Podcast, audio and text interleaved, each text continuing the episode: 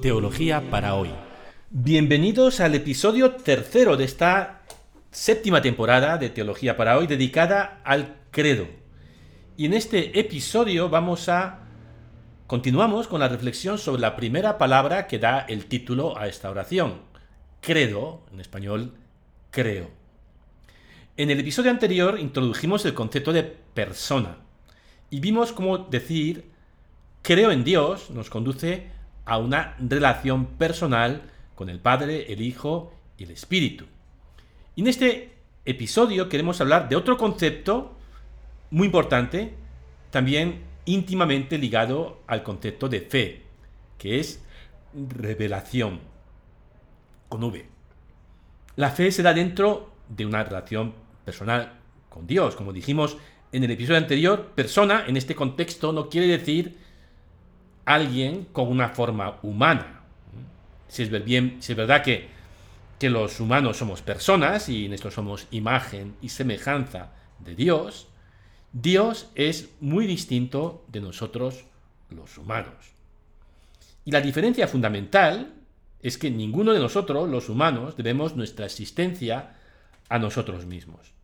Yo no me he dado la existencia a mí mismo. Yo no soy la causa de que yo exista. Bien podría haber no haber existido. Es más, hubo un tiempo en que yo no existía, además sabemos cuándo fue, antes de 1963 yo no existía, porque nací en marzo de 1964. Y todo parece apuntar a que llegará un momento no muy lejano en el que dejaré de existir. En el entretanto, mientras mi existencia pende de un hilo. De hecho, podría dejar de existir en cualquier momento. Si he llegado a existir, además, es por una muy improbable concatenación de eventos, que habría que remontarse al Big Bang, ¿no? al inicio del universo. Y a través de miles de millones de años, la evolución de la vida sobre el planeta y el origen del Homo sapiens. Y finalmente, que la enorme casualidad de que mi padre y mi madre se conocieran y yo naciera, fuera concebido y naciera. Mi existencia es un acontecimiento improbable, cualquier cosa menos algo que tenía que suceder o necesaria. Leído en clave de fe, esta larga cadena de causas y efectos que hacen posible, que han hecho posible que yo exista, que yo esté aquí, no es el fruto de la casualidad, sino que ha estado sostenida desde su inicio por Dios. Desde el momento en que fui concebido, he sido objeto de la mirada amorosa de Dios. No solo he sido deseado por mis padres, sino también he sido deseado por Dios. San Alfonso, el fundador de los redentoristas, llega a decir que Dios soñaba con cada uno de nosotros antes de crear el mundo. Mi vida no es el resultado de la, de la necesidad y el azar, sino fruto de una iniciativa personal de Dios, fruto de su deseo amoroso. El ser humano no deja de ser un animal pero es un animal que ha desarrollado una serie de capacidades especiales para relacionarse con otros de su especie y con el mundo que le rodea. Y estas capacidades hacen que podamos ser un tú para Dios, objetos de su amor personal, capaces de responder al amor con amor. Dios no quiere que esta persona que Él ama esta persona que soy yo, que somos cada uno de nosotros, desaparezca. Y esa es, ese es el fundamento de nuestra esperanza de una posible inmortalidad, que Dios no quiere que desaparezcamos. La esperanza de una vida más allá de la muerte no está fundada en las características del ser humano, ¿no? no somos frágiles y moriremos. Está fundada en que somos un tú para Dios y Dios no quiere que tú desaparezcas. Porque le importamos, cada uno de nosotros. Hay, por lo tanto, una gran diferencia entre Dios y nosotros y por lo tanto la relación personal con Dios no puede ser como la que tenemos con otros seres humanos. Esto es una evidencia, ¿no? Los humanos somos frágiles, mientras Dios no puede dejar de existir. No hay nada que no esté sometido a su poder, ni nada que escape a su saber. Sería absurdo pensar que los humanos pudiéramos acceder a Dios, a menos que Dios lo quiera. Y a este querer de Dios está este darse a conocer de Dios. A eso llamamos revelación. Y no deja de ser una idea bastante estrafalaria.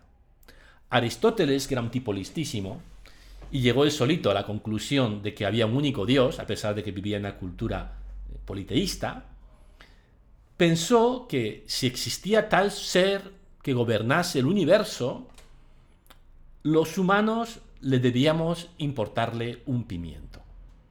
De hecho, hay más diferencia antológica entre Dios y nosotros que entre nosotros y un pimiento. A cuenta de que iba a tener Dios interés por nosotros. Según Aristóteles, Dios pasaba su eternidad contemplando lo único que era digno de ser contemplado, el mismo.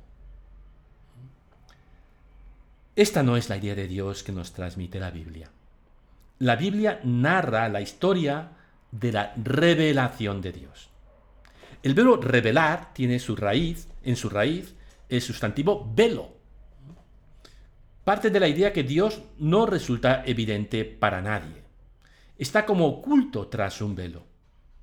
La Biblia nos cuenta cómo Dios fue descorriendo este velo dándose a conocer.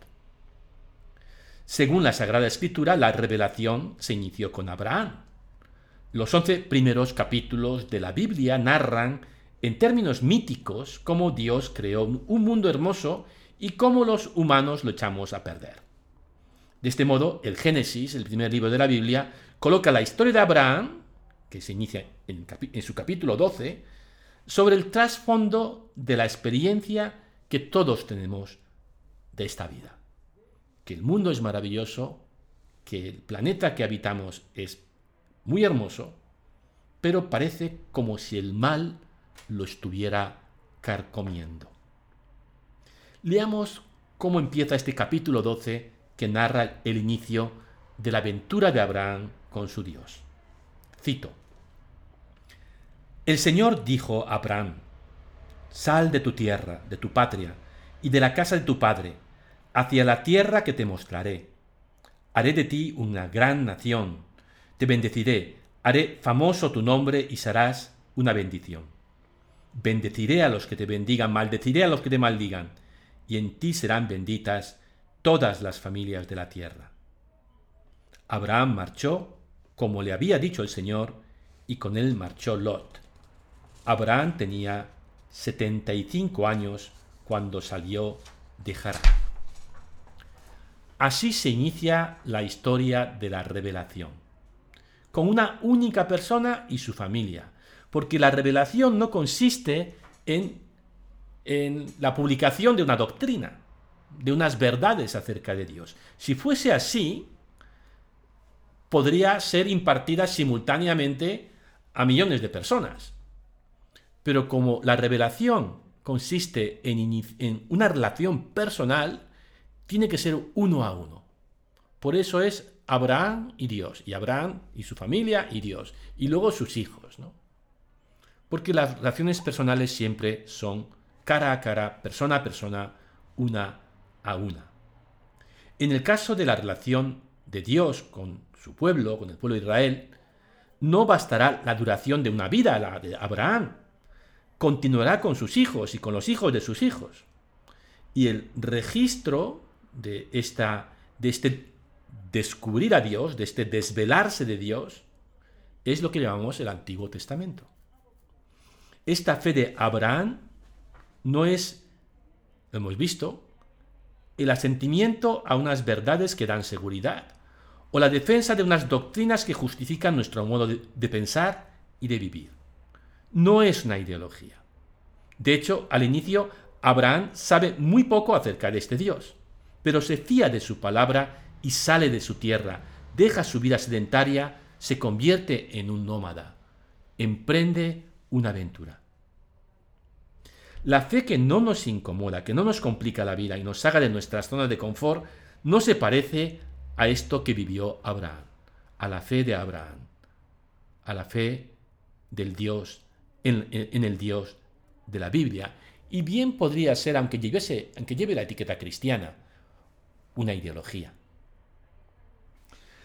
La fe es la respuesta viva a una iniciativa de Dios, a su revelación.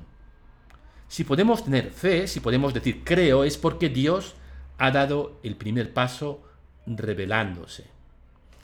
Fe y revelación son como dos caras de la misma moneda. Dios se revela y nosotros salimos, acogemos esa revelación y la acogida de la revelación llamamos fe o creer. La fe es una, es una respuesta a la iniciativa de Dios. Es la acogida de la revelación. A lo largo de la historia de la Iglesia ha habido distintos modos de conceptualizar qué es la revelación y por lo tanto qué es la fe, porque fe y revelación no son como, son como dos caras de la misma moneda. Así entiendo la revelación, así entiendo la fe y viceversa. Durante el siglo XIX, por ejemplo, la Iglesia se sentía atacada, asediada por las nuevas ideas de esta época revolucionaria. Y su modo de defenderse fue subrayar la dimensión doctrinal de la fe.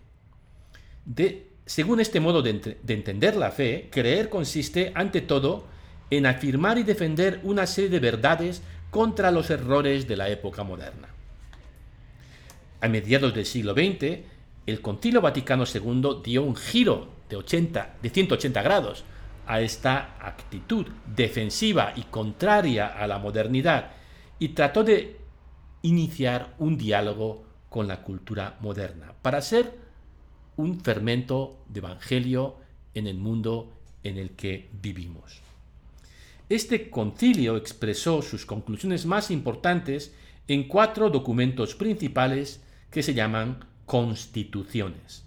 Y una de estas constituciones es la Constitución dogmática sobre la divina revelación, también conocida como Dei Verbum.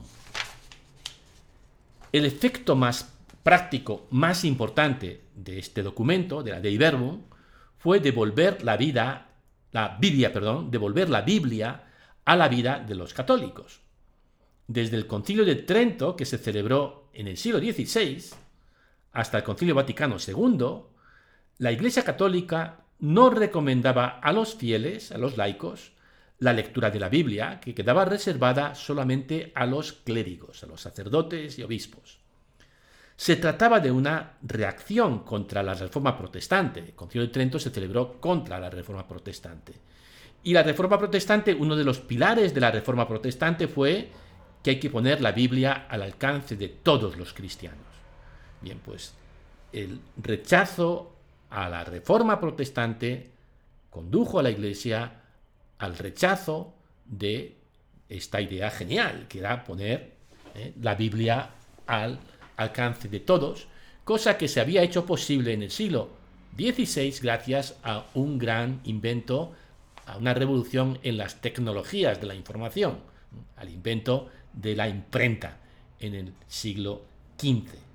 Bien, pues en Concilio Vaticano II, a través de su documento de Verbum, dice que todos los católicos debemos conocer y leer la Biblia y devuelve la Biblia a la vida católica. Este quizás es el efecto más importante de este documento, pero hay algo más en este documento que es menos conocido, pero que también es muy profundo antes del Concilio Vaticano II, antes de la de Verbum, prevalecía en la Iglesia Católica la idea de que creer consiste sobre todo en afirmar ciertas creencias, ciertas doctrinas, lo que podría una forma de entender la revelación y por tanto la fe centrada en una serie de proposiciones, Y esta idea de creer sigue todavía vigente en la mente de muchos católicos. Bien, pues el Concilio Vaticano II cambió esto. El párrafo más importante para este, en, este, en este cambio de paradigma eh, se encuentra en el número 2 de, de este documento, y lo voy a leer, no, voy a, no voy a leer todo el número 2, pero sí el inicio del número 2, que dice así. Dispuso Dios en su sabiduría revelarse a sí mismo y dar a conocer el misterio de su voluntad, mediante el cual los hombres, por medio del Cristo Verbo encarnado, tienen acceso al Padre en el Espíritu Santo y se hacen consortes de la naturaleza divina. Cierro la cita. ¿Qué quiere decir esto? Que Dios no se limitó a revelar algunas verdades acerca de sí mismo, sino que se reveló, y esta es la palabra clave, a sí mismo. En latín, se ipsum. La revelación es, ante todo, un encuentro personal. Y por esta revelación personal tenemos acceso al Padre, al Hijo, a través del Hijo, en el Espíritu, es decir, a la vida de estas tres personas de la Trinidad, y en ese proceso somos transformados hasta hacernos, y cito, consortes de la naturaleza divina. Este fue un auténtico, e, e, es un giro importantísimo que dio el Concilio Vaticano II al modo de entender algo tan fundamental como es la fe. Pero, como todas las cosas que dijo este concilio, no se trata de una innovación. ¿eh? El Concilio Vaticano II no se inventa esta idea de la fe centrada, de la fe entendida como encuentro personal, sino que lo encuentra en lo más antiguo, es decir, en la Biblia. Porque si uno lee la Biblia, comenzando con la historia de Abraham, ¿eh? se da cuenta de que personaje tras personaje, la Sagrada Escritura nos narra historias de personas que han creído en Dios, que han puesto su confianza en Dios y cómo eso les ha cambiado la vida. A, ellos y a las personas, a sus familias y, a, su entorno. ¿no? La, fe en la Biblia no es, ah, pues me, creo esto, esto y esto, sino eh, gente, historias de gente que se encuentra con el, con, Dios y pone su confianza y acepta el riesgo y, eso le cambia la vida y, les, y inician una aventura, ¿no? la aventura de la fe. La, fe no es una doctrina que te da seguridad. Esto, esto es la verdad, aquí me encuentro seguro. No, es el inicio de una aventura existencial. El concilio Vaticano II propone entender la revelación como encuentro personal. Dios se ha revelado, es decir, ha hecho parte del camino hacia nosotros. Pero nosotros también debemos salir al encuentro de la revelación dando un paso. Y a ese, paso, ese paso lo llamamos es el salto de la fe. Porque la fe supone un riesgo. Dios no es evidente para nadie. No lo es para el agnóstico, que rechaza asumir el riesgo de creer, pero tampoco lo es para el creyente, que sí asume ese riesgo. El ateo es aquel que declara que no hay Dios. El agnóstico dice que no sabe si lo hay, que no hay datos suficientes para decidirse si hay Dios o no hay Dios, y prefiere no pronunciarse porque le parece, porque no le parece que merezca la pena asumir el riesgo de una confianza. Y el creyente es aquel que ha respondido a, ese, a esa revelación de Dios y sigue respondiendo a esa mano tendida de Dios, a esa iniciativa, con la fe, asumiendo el riesgo de creer y las consecuencias de la aventura que desencadena esta entrar en esta relación personal con el Señor, en la confianza de que esta fe no se verá defraudada. Bien, terminamos aquí este episodio. Fe y revelación. La fe como respuesta a la revelación revelación como un salir de Dios hacia nosotros, propiciando este encuentro personal que es la fe. Y la pregunta es, ¿ha habido momentos en tu vida en que creer ha supuesto asumir un riesgo? ¿Es la fe una aventura? Santa Teresa decía, aventuremos la vida. ¿Es la fe, tu forma de vivir la fe, una aventura?